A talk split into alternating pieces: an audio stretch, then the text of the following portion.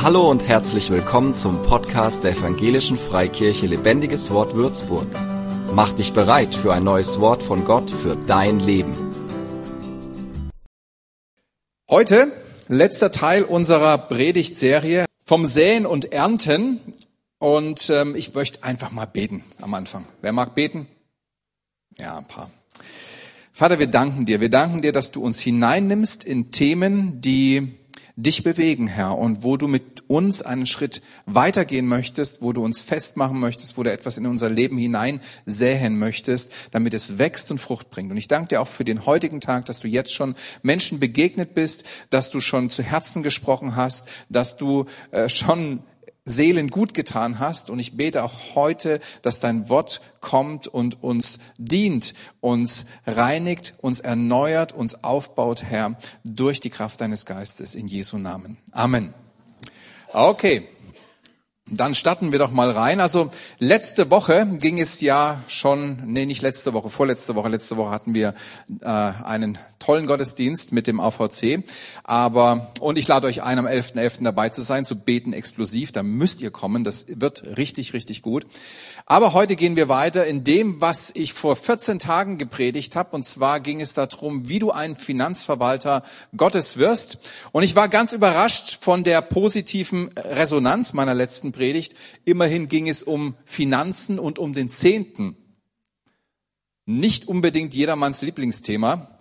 Ich muss zusagen, in der Liste, die mir Leute nennen über ihre Lieblingsthemen und Herzensanliegen, taucht das relativ selten auf. Ich persönlich muss sagen, ist eines meiner Lieblingsthemen. Ich weiß, dass Lava, der ist auch so gestrickt. Sein Lieblingsthema ist das auch mit. Aber ich habe festgestellt, Menschen sind dankbar, über Bereiche Klarheit zu haben.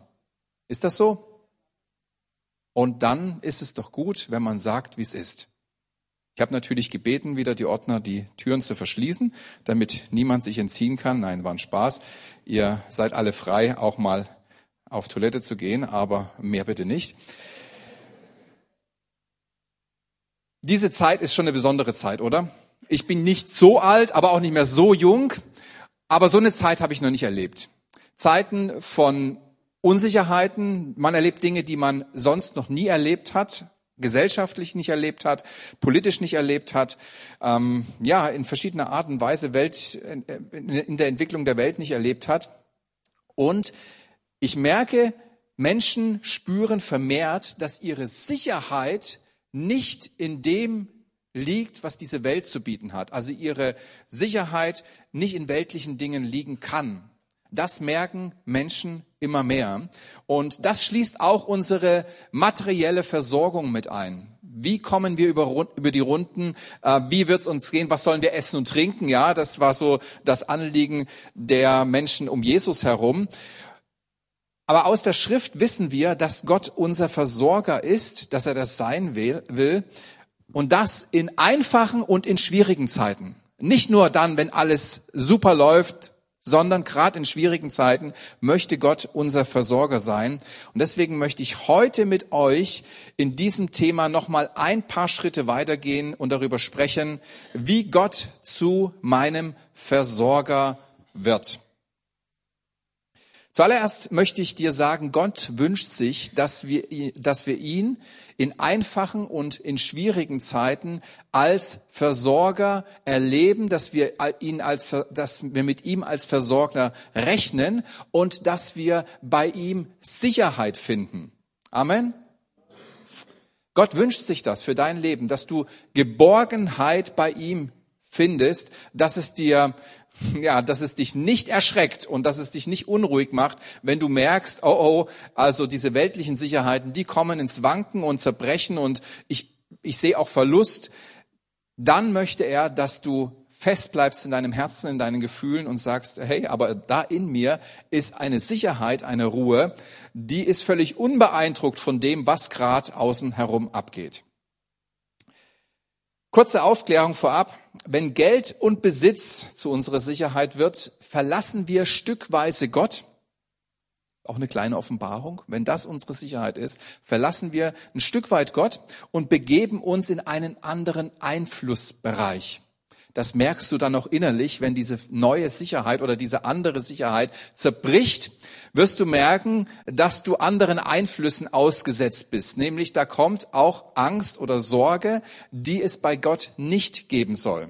Die Bibel spricht auch von Götzendienst, wenn wir in anderen Bereichen uns ähm, ja auf andere Dinge uns verlassen als auf Gott. Aber ich wollte noch mal betonen, dass wir uns dann auch in gewisser Weise von Gott entfernen und uns einer, einem anderen Einfluss aussetzen. Unsere Sicherheit in Geld und Besitz zu suchen, entkräftet sogar das Wort Gottes. Hast du das gewusst? Wenn du deine Sicherheit in materiellen Dingen findest, was ja sehr verführerisch ist, gerade wenn man viel hat, ist es ja auch beruhigend. Und ich mag es auch, wenn ein gewisses Polster da ist. Ich bin nicht gerne plank. Gibt es jemanden, der gerne plank ist? Nein, den brauchst du nicht melden. Also ich bin nicht gerne blank, aber ja, Gott mutet uns auch solche Herausforderungen zu. Aber unsere Sicherheit in Geld und Besitz zu suchen, entkräftet das Wort Gottes. Und das ist mir wichtig, euch am Anfang mitzugeben. Hier lesen wir es ganz deutlich in äh, Markus 4, Vers 19. Und die Sorgen der Welt und der trügerische Reichtum und die Begierden nach allem anderen dringen ein und ersticken das Wort. Also es gibt einen Einfluss auf das Wort Gottes, wenn wir auf andere Dinge bauen, wird das Wort Gottes erstickt und es bleibt ohne Frucht. Amen. Genau, du bist gut dabei.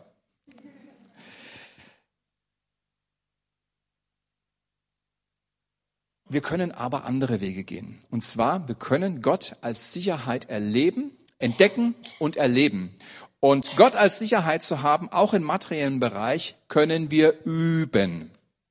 Wir können es antrainieren. Wusstest du, dass du die meisten biblischen Wahrheiten dir anüben kannst oder antrainieren kannst? Also fast alles ist mit Übung verbunden. Alles, fast alles äh, ist so eine Art Ausbildung, wo man hineingeht und man probiert sich da drin und setzt immer wieder drauf und äh, praktiziert weiter und irgendwann merkt man, oh, ich gewinne Boden unter den Füßen und es wird greifbar. Wir müssen sogar üben, wir müssen es sogar üben, weil diese Umorientierung nicht von allein geschieht. Wir ändern unseren Sinn nicht einfach so oder unser, unser Vertrauen, unser Herz, auf was wir unser Herz ausrichten, geschieht nicht einfach so. Es gibt konkrete Schritte, die wir einüben müssen, um Gott als Versorger zu erfahren. Und du, ich möchte keinen Druck auf dich üben, ausüben. Ich weiß, es gibt Menschen, die reagieren sehr sensibel und empfindlich, wenn sie Anforderungen spüren. Aber wenn es Dinge gibt, die in unserer Verantwortung liegen, um in die Versorgung Gottes zu kommen, wäre es ja unfair, wenn ich die ausklammern wollte, nur um deiner Seele ähm, oder deinen Puls nicht zu erhöhen. Also ich möchte dir mitgeben, was wichtig ist, um Gott als Versorger zu erleben und nicht aus, äh, aus falscher Rücksichtnahme verschweigen, was zu sagen ist zu diesem Thema. Seid ihr noch mit mir? Jawohl, sehr gut. Immer gut eine Rückmeldung zu hören, dass da weiß ich, wir sind gemeinsam unterwegs und ihr denkt nicht schon ans gute Mittagessen oder den Kaffee. Ja, jetzt geht's wieder um Finanzen, aber es geht eigentlich um das geistliche Prinzip und von Saat und Ernte. Saat und Ernte ist ein Weg, der uns zur Quelle von Gottes Versorgung bringt. Da lernen wir, da üben wir, wie wir Gott als Versorger erleben können. Und warum ist dieses Prinzip so wichtig? Zum einen ist die Berufung Gottes für jeden von uns, dass wir ein Segen sind. Wir sollen ein Segen sein. Gott segnet uns auch, damit wir ein Segen sein können. Also er segnet uns nicht nur, damit es uns gut geht, das ist seine Absicht, aber er segnet uns auch, damit wir ein Segen sein können. Und deswegen Saat und Ernte und nicht nur Ernte. Gott gibt uns immer mehr, als wir brauchen, damit wir ein Segen sein können. Und denkt dabei nicht nur an uns, sondern auch an den anderen, mit dem wir zusammen sind. Aber am wichtigsten finde ich bei diesem Prinzip von Saat und Ernte, dass das Prinzip von Saat und Ernte ähm, oder dass wir durch das Prinzip von Saat und Ernte üben, Gott als Versorger und als Bewahrer und Beschützer zu haben. Wir üben es ein, uns auf Gott zu verlassen. Wir üben es ein, ähm, Gott in diesem Bereich als Herr zu erleben und zu genießen auch, muss ich sagen. Also das Prinzip von Saat und Ernte, das ist ja manchmal so Thema, ne? wenn man sagt, hört Saat und Ernte. Es ist nicht dazu da, um reich zu werden. Tut mir leid, wenn ich dich jetzt enttäusche. Es ist kein Weg, äh, auch nicht dafür gedacht, immer reicher zu werden. Trotzdem kann es passieren. Es kann passieren, dass dir Gott immer mehr anbietet und dass er sagt, hey, ich habe in diesem Bereich mehr vor mit dir. Aber es geht viel mehr darum, an das Versorgungsprogramm Gottes angeschlossen zu werden. Er möchte, dass die Pipeline steht. Gott möchte, dass der Fluss seiner Versorgung in deinem Leben ankommt, dass die Verbindung so gut wie möglich aufgebaut ist und äh, funktioniert, dass du seine Wohltaten, seine Fürsorge, seine Vorsorge auch erleben kannst. Als Eltern sind Steffi und ich ja für die Versorgung unserer Kinder verantwortlich. Und ich kann euch versichern, es geht ihnen gut. Also manche haben sich hier schon gesehen, heute zum Familiengottesdienst. Es gibt zwar nicht jeden Tag Nutella, Jetzt gibt's immer mehr Nutella. Sie wünschen sich das. Es gibt immer mehr Nuss-Nougat-Creme, muss ich sagen. Wir wollen ja keine Firmen, keine Werbung machen. Aber seitdem ich immer erwähne, dass meine Kinder gerne Nuss-Nougat-Creme essen, krieg ich immer wieder Nuss-Nougat-Creme nach dem Gottesdienst zugesteckt. Oskar war der Letzte und er hat genau das leere Glas bei uns im Regal getroffen. Jetzt ist es wieder voll. Es gibt auch kein extra Warenlager, was wir irgendwie so auf dem Grundstück haben. Und da sind Vorräte bis zu ihrem Lebensende drin, wo sie sagen können, wow, wir sind versorgt. Also uns wird es alle Zeit gut gehen. Das gibt es nicht, ehrlich gesagt. Wir haben einen riesen Kühlschrank. Ich weiß gar nicht, warum wir so einen großen Kühlschrank haben. Aber wenn du den aufmachst, denkst du, huch, was soll ich denn essen? Also bei uns gibt's etwas, aber nicht so große Vorräte. Aber wir haben immer gutes Essen mehr als wir essen können. Wir haben immer schöne und gute Kleidung, mehr als wir anziehen können. Meine Kinder haben genügend Spielzeug, viel mehr, als sie mitspielen können. Wir haben schöne Urlaube und vieles, vieles mehr. Es ist weitaus mehr da, als nötig wäre. Und es sind gute Sachen da. Es ist nicht das Letzte, was man gerade so bekommen kann. Und weißt du was? Das ist Gottes Absicht für dich als sein Kind. Er möchte, dass du gut versorgt bist, dass du reichlich versorgt bist und ähm, dass es dir wohl geht. In Qualität und Quantität möchte er dich versorgt wissen. Er ist kein Gott, der äh, knausert und er sagt, Mensch, das reicht doch zu. Ich weiß von einem Beispiel, da hat ein Mann Gottes, der doch sehr finanziell herausgefordert war, um, um sein Werk auf die Beine zu bringen, mit Gott geredet und gesagt, ah, ich bräuchte ein Auto, mein altes ist kaputt. Und Gott hat gesagt zu ihm, ja, was möchtest du denn? Was wünschst du dir denn? Und er sagte, na ja, so ein, so ein, so ein VW-Kombi, das wäre doch ganz gut. Das würde unsere Bedürfnisse treffen. Und er sagt, Gott, wirklich? Wünschst du dir das wirklich? Und dann sagt er, wenn ich ehrlich bin, hätte ich gerne einen Mercedes. Und weißt du was? Sein Zeugnis, ich habe es nicht überprüft, aber sein Zeugnis war, kurze Zeit später kam ein Geschäftsmann und wollte seinen Dienst unterstützen und hat ihnen einen Jahreswagen geschenkt mit allen Extras und er war happy. Gott ist kein knausriger Gott. Gott will dich nicht auf Low Level halten. Er möchte nicht, dass du gerade so über die Runden kommst. Er möchte dich beschenken, auch weil du ein Segen sein sollst. Aber ich möchte dir einfach sagen, Gott meint es gut mit dir. Er möchte dein Versorger sein und er möchte dir das geben, was du brauchst. Und er möchte, dass du es bei ihm bekommst. Er möchte, dass du es bei ihm suchst, dass er dein Versorger sein darf. Und eben nicht andere Quellen.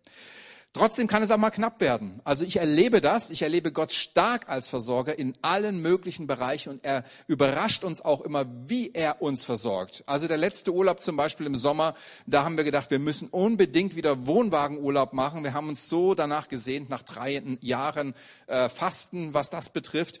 Und dann war weder Geld da, äh, noch ein Wohnwagen da, die waren alle vergriffen. Und weißt du was? Der Sommer kam, die Ferien begannen, wir bekamen genügend Geld und wir wollen immer ein bisschen länger fahren, also so drei Wochen und da kriegst du sowieso nichts mehr an Wohnwagen. Und plötzlich wurde scheinbar irgendjemand krank und hat seinen Wohnwagen, seine Wohnwagenbuchung aufgeben müssen. Und an dem Tag schaue ich ins Internet, sehe das, rufe dort an und ich krieg diesen Wohnwagen. Gott ist gut.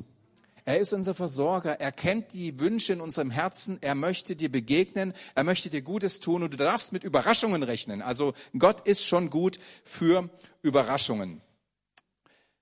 Trotzdem kann es auch mal knapp werden, aber das ist nicht die Regel.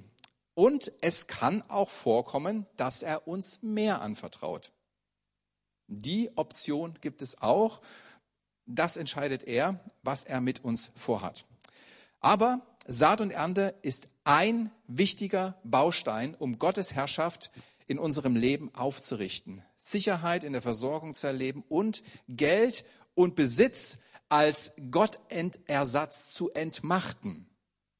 Saat und Ernte ist wichtig, um ins Versorgungsprogramm Gottes zu kommen. Aber dieses Prinzip von Saat und Ernte ist auch wichtig, um die Gottersatz oder den Gottersatz zu entmachten in unserem Leben, wo wir uns anderweitig versuchen, ja, versuchen Sicherheit zu finden. Also, wo wir es erleben, dass Geld und Besitz unser Gottersatz ist. Da ist Saat und Ernte ein Prinzip, wo wir diesen Götzen entmachten können.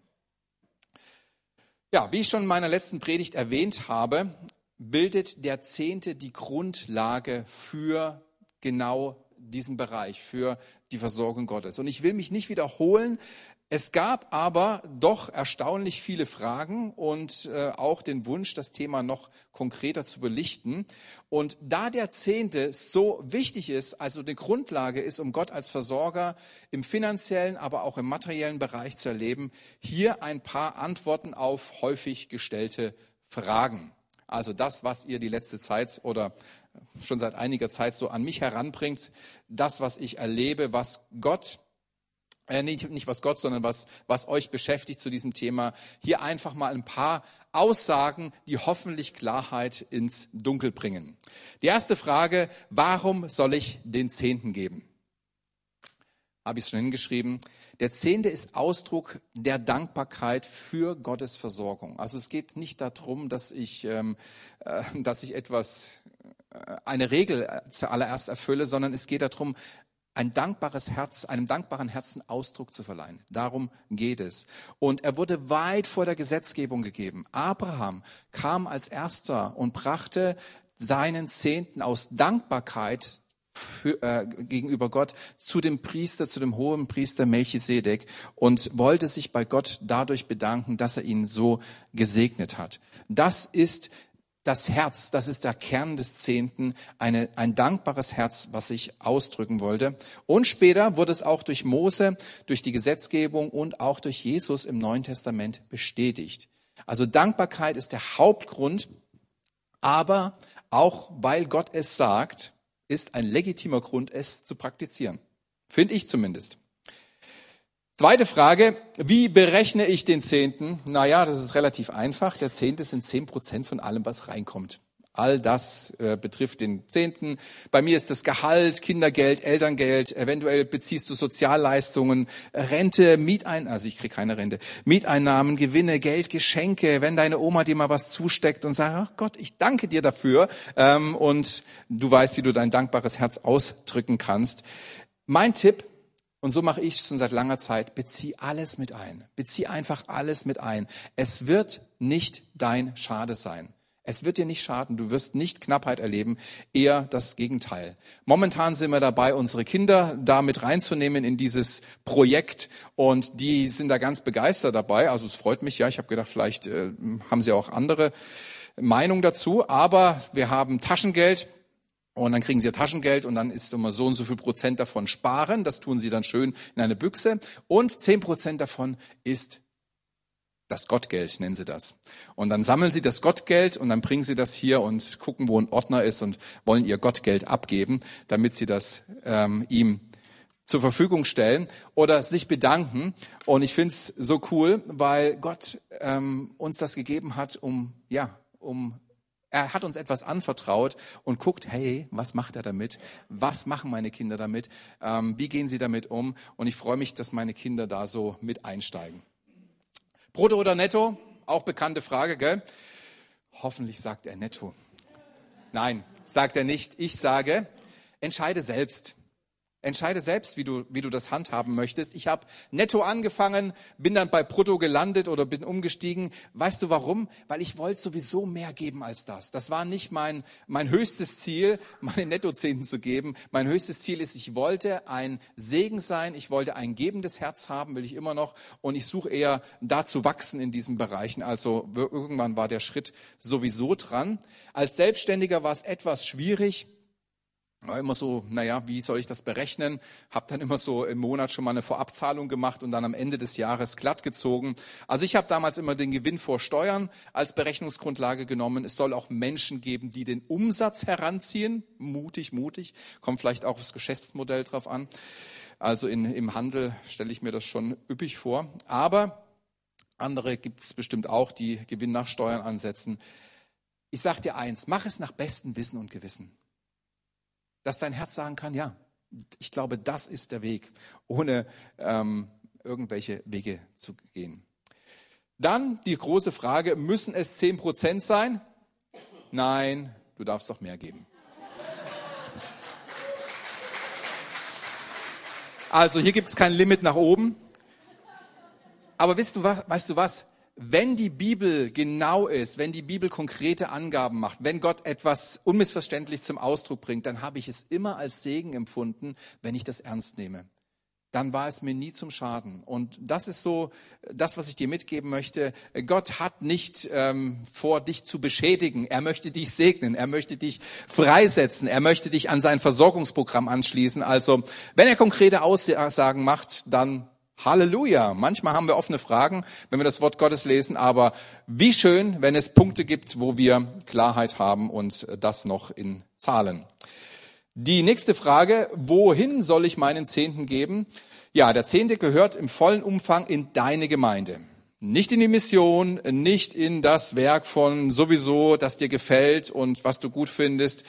Gott lädt dich auch ein, anderweitig zu investieren. Also wir haben ja gesagt, ne, es geht auch mehr. Also wir sind nicht limitiert mit zehn Prozent. Es geht auch mehr. Also Gott gibt uns auch zusätzliche Möglichkeiten, äh, Reich Gottes zu bauen. Aber der Zehnte kommt in deine Ortsgemeinde. Und wenn du heute hier bist und eigentlich nicht zu uns gehörst, dann gib nicht einen zehnten Teil, hier rein oder ein Teil deines Zehnten hier rein. Das gehört dahin, wo du zu Hause bist, wo du deine geistliche Nahrung bekommst, wo Gott dir deinen Platz gegeben hat oder geben wird. Lieber Freund am Livestream, da ist dieser Platz und da soll es rein. Und wenn ich euch jetzt die ganze Geschichte mal aufdröseln würde aus dem Alten Testament, äh, was da alles damit zusammenhing und wie die das praktiziert hatten, die Juden, und was die mit diesem Geld gemacht haben, dann würde euch klar werden, ja, es geht eigentlich auch gar nicht anders, als dass jeder da diesen Ort mit versorgt und baut, in, an dem Gott ihn gesetzt hat. Nächste Frage, kann ich den Zehnten auch ehrenamtlich abarbeiten? Hat mich auch erreicht, diese Frage. Hm, schöner Gedanke. Gott fordert dich zu beiden auf. Du sollst ein Segen sein in beiden Bereichen. Einerseits darfst du ein finanzielles Dankopfer geben, weil du ja auch finanzielle Zuwendungen bekommst. Also ähm, dein Chef, wenn er dein, dein Gehalt bei dir abarbeiten würde, weiß nicht, was du davon denken würdest, aber ähm, du wirst finanziell gesehen, also gib auch ein finanzielles Dankeschön und äh, bring trotzdem deine Gaben ein in die Gemeinde.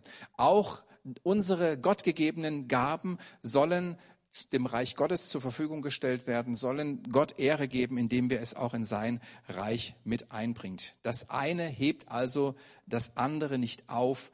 Die Bibel fordert uns in beiden Bereichen auf, Gott dafür zu danken, indem wir das, was wir empfangen haben, in materieller Weise, in finanzieller Weise, aber auch unsere Begabungen mit in das Reich Gottes, in die Gemeinde einfließen lassen.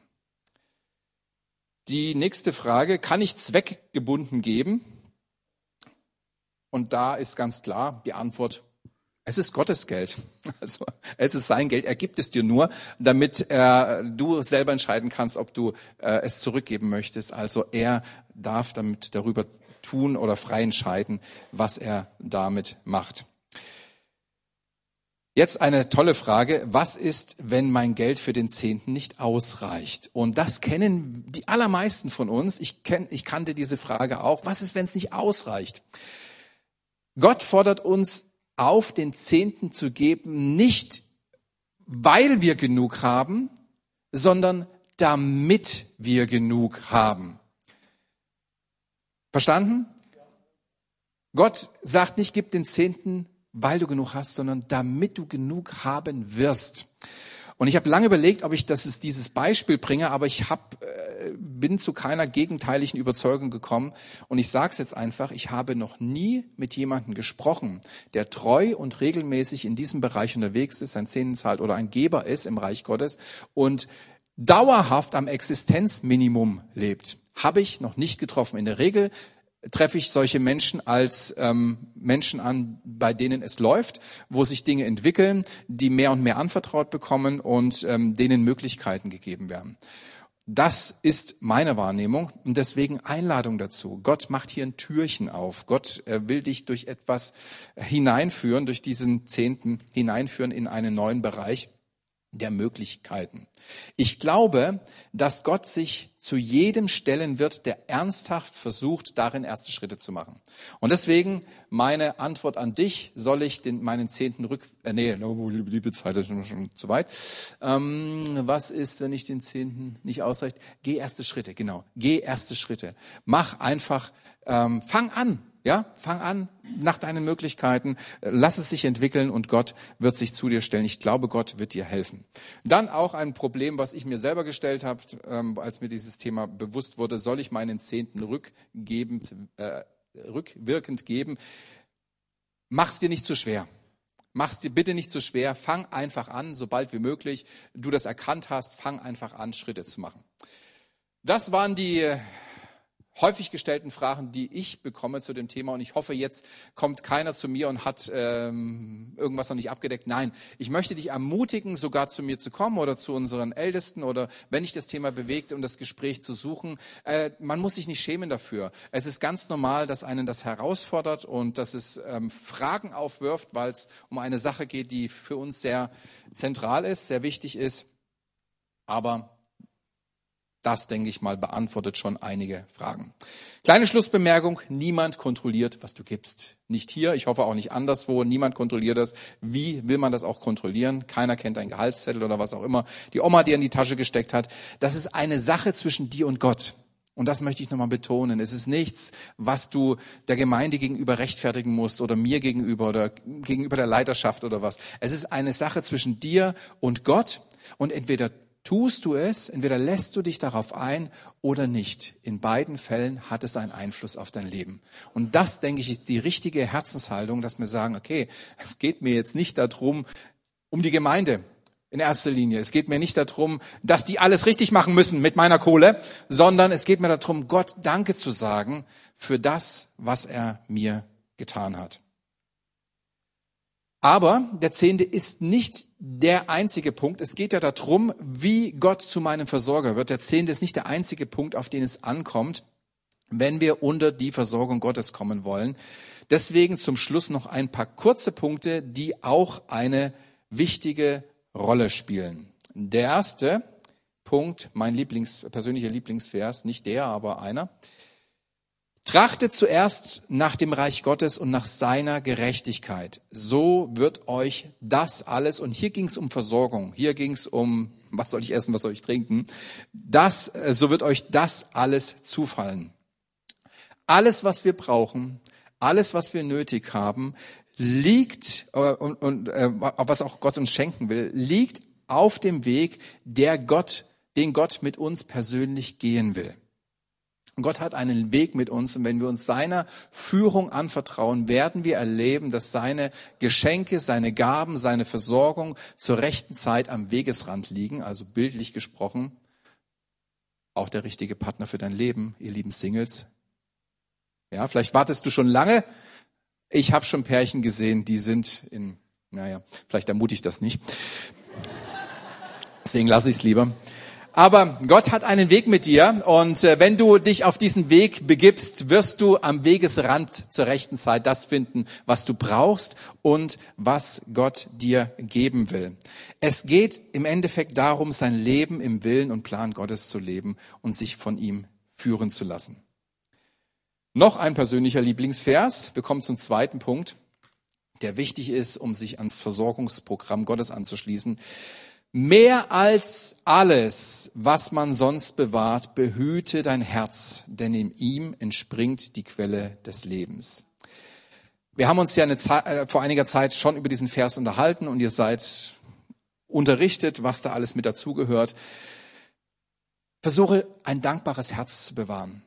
Wenn du merkst, dass Neid oder Missgunst in deinem Herzen aufkommen, achte darauf, dass das keine Wurzeln schlägt, sondern zieh es bald möglichst heraus. Lass es nicht zu, dass diese Saat in deinem Herzen wacht, äh, wächst. Versuche immer ein dankbares Herz zu haben. Und wenn du von jemanden hörst, der ein tolles Erlebnis mit Gott hatte, den vielleicht Gott über die Maßen äh, gesegnet hat. Vielleicht bist du neidisch auf meinen Sommerurlaub und der von Gott finanziert wurde und wie er das möglich gemacht hat und du hattest keinen so einen tollen oder was auch immer. Dann sag Gott, danke dafür. Ich will nicht neidisch sein, sondern sag Gott, danke dafür, dass du deinem Kind das ermöglicht hast. Bitte tu es auch für mich.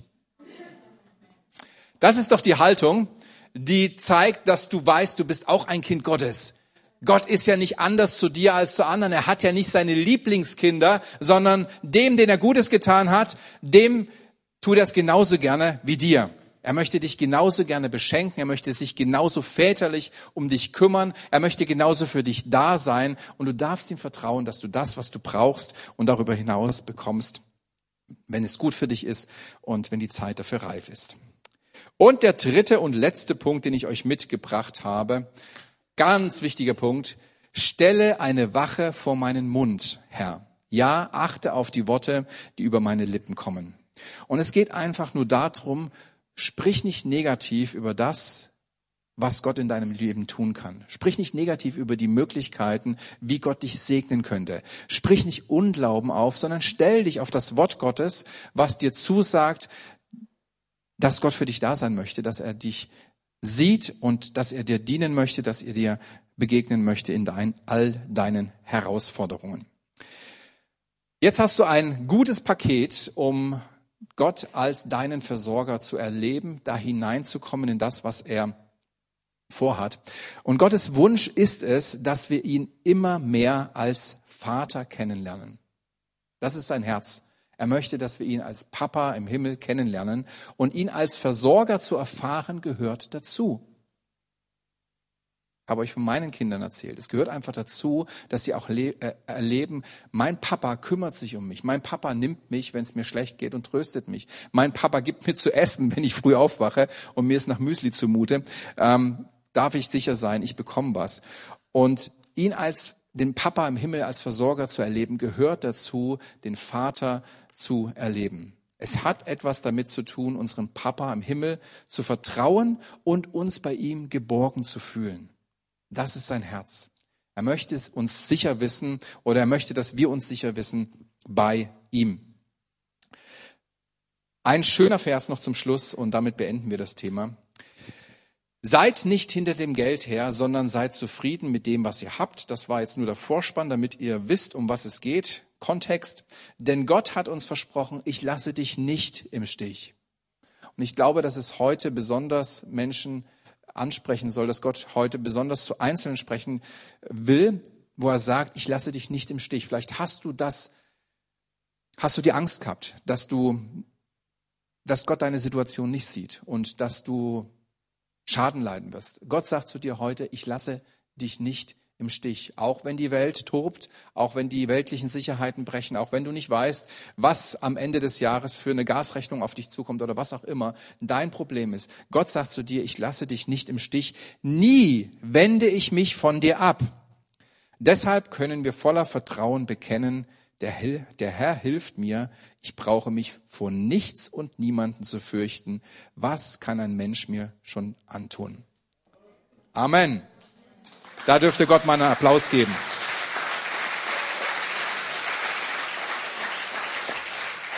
Papa, und ich danke dir. Ich danke dir für dein Vaterherz uns gegenüber. Und ich bete, dass wir das als Gemeinde, aber auch als persönliche, als persönliches Kind Gottes erleben. Deine Fürsorge, dein Wohlwollen, deine Liebe zu uns, die sich auch eben in dieser Versorgung, in dieser Umsorgung ausdrückt, Herr.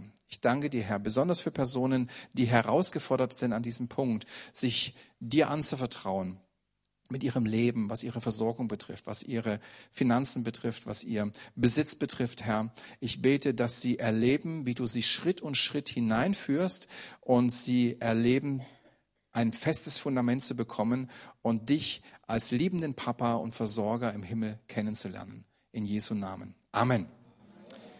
Seid gesegnet. Ich glaube, wir brauchen das. Ich glaube, wir brauchen dieses Thema in Zukunft umso mehr. Und äh, gesegnet bist du, wenn du dich darauf einlässt und da erste Schritte gehst. Amen.